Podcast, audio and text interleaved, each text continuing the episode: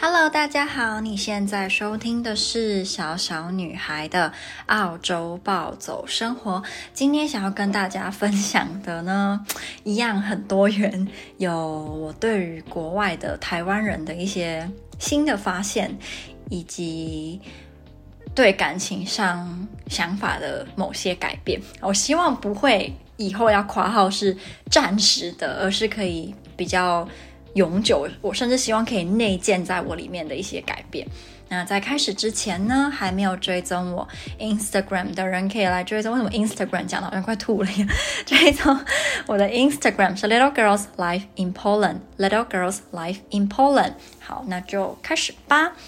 首先，想要跟大家分享在国外的台湾人这件事情，可以先从一个小插曲说起，就是我应该在一个月前。看到 d c a r 上面在讨论一篇文章，就是在讨论国外的台湾人是不是都很喜欢欺负一样在国外的台湾人，尤其是那种在国外待比较久的台湾人。这样，我那时候看这篇文章底下很多人都在讲说，哦，到国外你最好就要避开台湾人，因为台湾人最爱坑台湾人，台湾人最爱就是去占台湾人的便宜之类的。那那当下我其实对于这句话的感觉是偏认同。可是呢，其实仔细想想，我没有什么认同的资格。第一，就是我在国外基本上是不跟台湾人，呃，来，就我不是故意不跟台湾人来往，而是我不会刻意去找能够跟台湾人认识的场合或机会。就如果。今天有个活动说啊，你可以跟台湾人什么见面，然后我刚好没有时间可以，然后我也想去，我不会排斥，但我不会自己一直去找说什么活动可以让我去认识台湾人，我不会这样。然后我也会去找比较多外国人的地方或是工作场所，我比较不喜欢。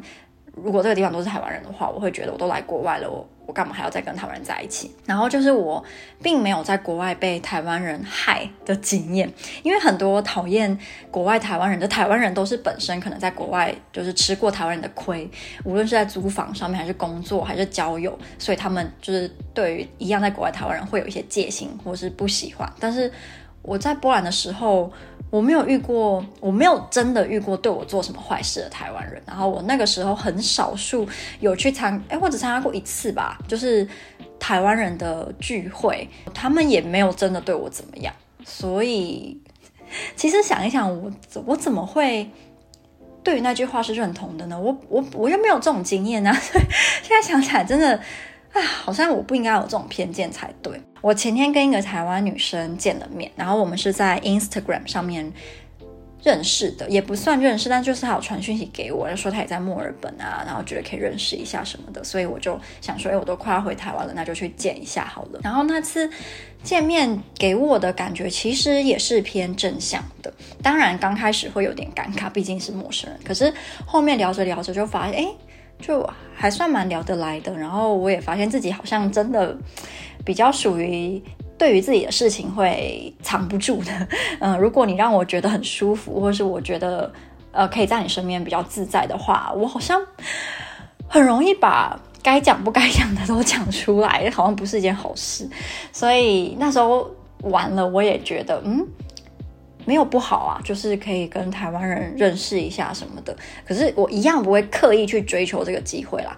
今天我去上班的时候，突然很想喝咖啡。呃，我每次只要上早班，而且我上早班的几率蛮高的，我都会有一个觉得两难的时候，就是我该不该去喝咖啡？为什么呢？因为在澳洲喝咖啡其实不便宜啊，那其实台湾也没有便宜，但我在台湾。不会喝咖啡，所以我没有这个烦恼。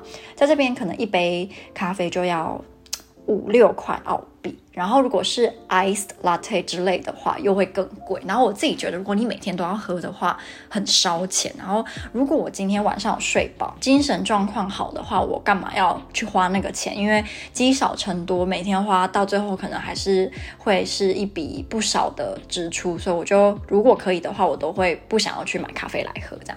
但有的时候又会真的很想喝，尤其是来澳洲、来墨尔本之后，就想要喝咖啡的那个次数明显。高过于在台湾，在台湾真的是不会喝咖啡，我也不想买咖啡来喝，然后去咖啡厅我也不会点咖啡来喝的那种人。但真的是来了之后，就真的被改变了。然后为什么会改变？其实我已经忘记为什么那个开头在哪。不像我蛮明确知道自己为什么会来澳洲之后开始吃生鱼片，但是开始喝咖啡，我真的是我真的想不到那个 beginning 在哪里。好，那这不是重点。那在我工作的地方附近，其实有蛮多家咖啡店。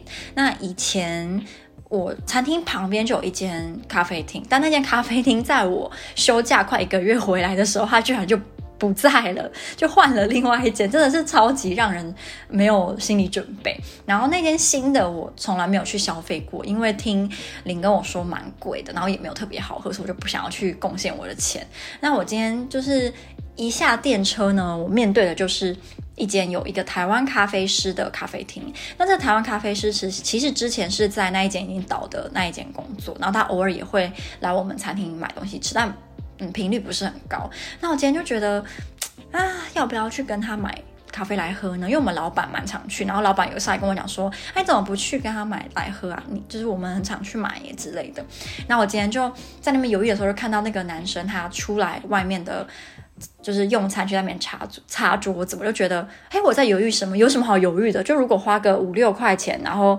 哦、就是跟人家聊个天啊，寒暄一下啊，我有吃什么亏吗？也没有啊，所以我就进去了。那我就开始跟他小聊，就是没有聊很久啊，就聊一下他那间咖啡厅大概是怎么样。因为我看了一下他的菜单，我发现，哎，他的菜名蛮特别的。因为澳洲早午餐虽然非常的多，然后感觉很多人都很爱吃，可是其实到后来你会觉得重复性蛮高的。就是他的，我觉得澳洲早午餐特别的地方是它。会有给你很多中西合璧的感觉，就它的菜感觉咦有点西式，诶又有点亚洲，有时候甚至还会加一点什么叉烧啊，加一点亚洲的粥啊，这种就你在台湾比较少有这种。很西式，然后但是中式又哎，但我很难去描述哎，因为这边是就是西方嘛，可是它的菜又给你一种很熟悉的陌生感嘛，很太难描述了。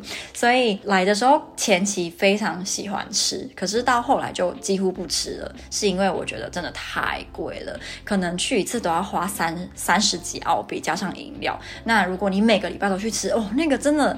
很贵，一次三十几澳币就要台台币六百多块，你吃一餐就台币六百多，就是每天都在吃大餐嘛，所以我后来就不太会去吃，只是因为这一两个月意识到，哎，我快走了，那偶尔偶尔真的很想要我，我还是会去吃，但就不会像以前可能每个礼拜都去吃，而且我以前一次在两三间餐厅工作，那时候收入也比较多，也比较不会觉得去吃贵一点会有罪恶感。今天。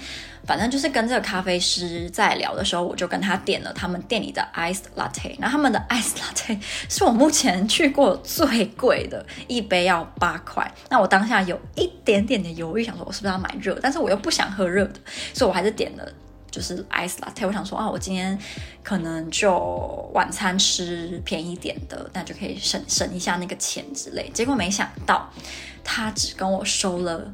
四块多，我真的很吓到哎，因为我跟他没有很熟，然后他每次来我们店里吃饭，我都没有给他打过折。主要是我们老板连他自己老婆来店里，他都会跟他收钱，所以我不觉得我应该或可以主动不跟客人收钱，或是给他打折，所以我就没有做过这件事。但他居然只跟我收一半，我就是真的完全的吓到。然后我们聊天的时候也发现，哎，其实他人也没有真的很不好，只是。我对他一开始有一点点小抗拒，是因为我不是很怕我们餐厅一个日本阿姨嘛。然后这个男生他好像蛮喜欢我们店那个阿姨，然后他有时候来还会问我说：“哎，那个在不在？”但因为我很怕他，所以他每次这样问我，心里就觉得：“，你为什么要一直这样伤害我？”但他不知道嘛，所以嗯，也他也没有做错什么啦。反正今天，嗯、他这样对我，以及很反正是。我就想，再加上前几天跟那个女生见面之后，我就发现我好像不应该一直若有似无的在排斥跟我一样在国外的台湾人。对，我我自己有一个这样的感悟啦，那不代表我会想要主动去认识，只是我希望自己以后如果再听到人家说在台湾就是在国外不要跟台湾人相处啊，不要就是相信台湾人之类的，我的反应不会说对啊，没错就是这样，而是哦我在国外遇到台湾人其实没有害过，就我我先不用说哦。没有啊，台湾人都很好，因为不可能。但我没有被伤害过的经验，我不觉得我应该要去呃加强人家那个印象，或者是给人家一种我很认同那个说法，但明明那个说法对我的经验来说不是正确的啊，大概是这样啦。可能也会觉得啊，太做作了吧，这有什么？还是很矫情。可是我自己反正就是有这样的一个感受啦，就跟大家分享一下。然后第二个呢，是我最近因为学韩文，想要更认真的学韩文，所以逼自己去找了一部韩综来看。那没想到，哇靠，一看不得了！我真的前几天每天有时间下班就在一直看，一直看，一直看。然后真的那时候就是觉得自己的韩文好像一下进步了很多，但其实并没有，只是对某些词使用的场合或者是它使用的时机，我比较了解了。然后也觉得对于韩国某些文化，比如说喝酒文化啦、交友的文化，有比以前更多的认识，所以我自己蛮喜欢的。Bonus part 就是我因为这部韩综有了不少的感悟，然后我自己觉得这些感悟对我自己来说是好的，是正面的，并不是我突然就有，有一有一两个可能是突然有的，但有一些其实是一直累积的过程跟结果。我没有想要讲得很明白，但其实我这。半年应该差不多啊，半年以来是我嗯出现，该怎么说？这半年出现了一些事情，让我在感情上更加的了解我自己的喜好，跟我可以接受跟不可以接受的部分，然后也有我非常非常非常痛苦的时期。那一阵子我。真的觉得现在回想起来，心还是会有一点点的痛，嗯，然后我也很感谢那个时期陪在我身边的朋友，像林啊，像我室友啊，因为我真的觉得那时候我很像一个神经病，就是我可以上一秒还很开心的。讲或分享我工作上的事啊，有的没的，那我下一秒就可以爆哭，就真的很像就是神经病。然后那时候我室友他偶尔也会被我影响，毕竟我们在同一个屋檐下生活，可是他都耐着性子，大部分时候都耐着性子安慰我也好，或者是开导我也好。然后我也蛮开心，自己算是撑过来了，即使还有一些小细节是我希望自己可以。可以改变的啦，但至少大方向来说，我觉得自己是真的有有走过来这样。然后这个综艺节目让我发现的事情嘛，大概有两个。然后其中一个就是，我希望自己可以不要追求。一百分的爱，那这句话是什么意思呢？就是我觉得某些人可能无论是性格或者是你的经验也好，你会希望对方是百分之百的身心灵都爱着你。那这其实是很不切实际跟违反人性。我没有觉得就是全世界。完全没有可以做到身心灵都爱另一个人的这种人，我觉得一定有，但几率非常非常非常的低。然后再加上，我觉得人都是有缺点，跟人都是有弱点。如果这个人他心里或是以前曾经有过对他而言非常重要的对象，那我们应该要。怎么去接受这件事情？我自己目前是觉得，我一样不能够接受。如果这个人跟我在一起，他的行为举止很明显的让我感受到他的心里是有另一个人的存在的话，那我觉得绝对是不可以的。可是如果今天这一个人他跟你在一起的时候，他对你非常的好，然后你也觉得他很爱你，然后他，然后你本身也是很爱他，然后你们没有什么其他太大的问题。然后你们在一起的过程当中，他也没有做出很不恰当或是不应该的举止的时候，我现在觉得我应该要尊重并且接受这个人，他是有过去的，然后他一定曾经也会有很想要珍惜的对象，跟他也会有一些回忆跟某一些情感。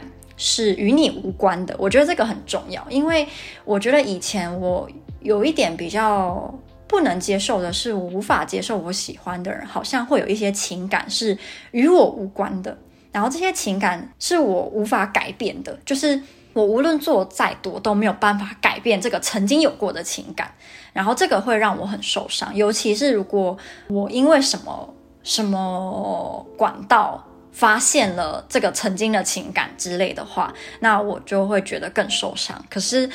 大家都有自己的过去。我们如果曾经投入过一段感情的话，你一定会有好的回忆跟不好的回忆。我觉得可以接受你喜欢或爱的人，他曾经有过这些回忆，而且这些回忆是与你无关的，然后也是你无法改变的，是一件很重要的。因为这不代表他因为有那些回忆跟你之间的就不再重要，绝对不是这样。